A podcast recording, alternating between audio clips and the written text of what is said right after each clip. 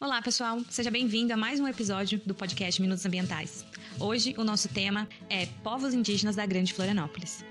Você sabia que existem indígenas na região de Florianópolis? O Brasil possui a maior diversidade de povos indígenas do mundo. Segundo o IBGE, existem 896 mil indígenas no país. São 305 etnias e 274 línguas diferentes. O litoral de Santa Catarina é ocupado por povos de origem guarani e mibiá. Na região da Grande Florianópolis, nós temos 10 aldeias indígenas desse povo. Desde 2014, a região da Grande Florianópolis está em obras para a construção do contorno rodoviário. Durante esse processo, são feitos estudos que medem as interferências causadas pelo empreendimento sobre a natureza e as comunidades do entorno, propondo medidas e programas que vão diminuir os impactos, quando possível, e compensar aqueles que não têm como ser evitados.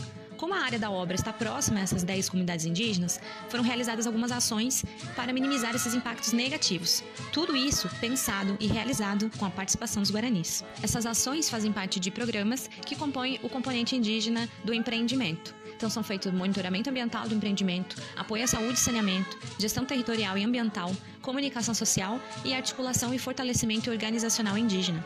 A cultura guarani tem uma grande participação na formação do Brasil. São contribuições na culinária, na língua, na topografia e compreensão do território. A religião é fundamental para os guaranis. Eles creem na existência de vários deuses, sendo o mais importante deles chamado de Nanderu, que significa Deus verdadeiro. A visão de mundo do guarani acredita que existe uma terra sem males, as aldeias do entorno da obra são todas independentes e se organizam por meio de famílias extensas.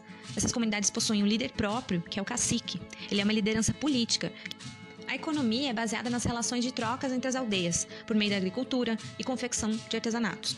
O modo de viver dos guaranis sofreu muitas mudanças ao longo do tempo, mas eles ainda mantêm práticas e valores que mantêm preservada sua identidade. Hoje, muitos guaranis estão presentes nas universidades e nas instituições públicas. Procurar compreender como essa cultura funciona é muito interessante, é muito legal, é extremamente importante para que a gente valorize os saberes desses povos que nos ensinam tanto e, e fazem ciência, fazem poesia, fazem música. E a gente precisa compreender isso e quebrar os preconceitos e estereótipos que temos.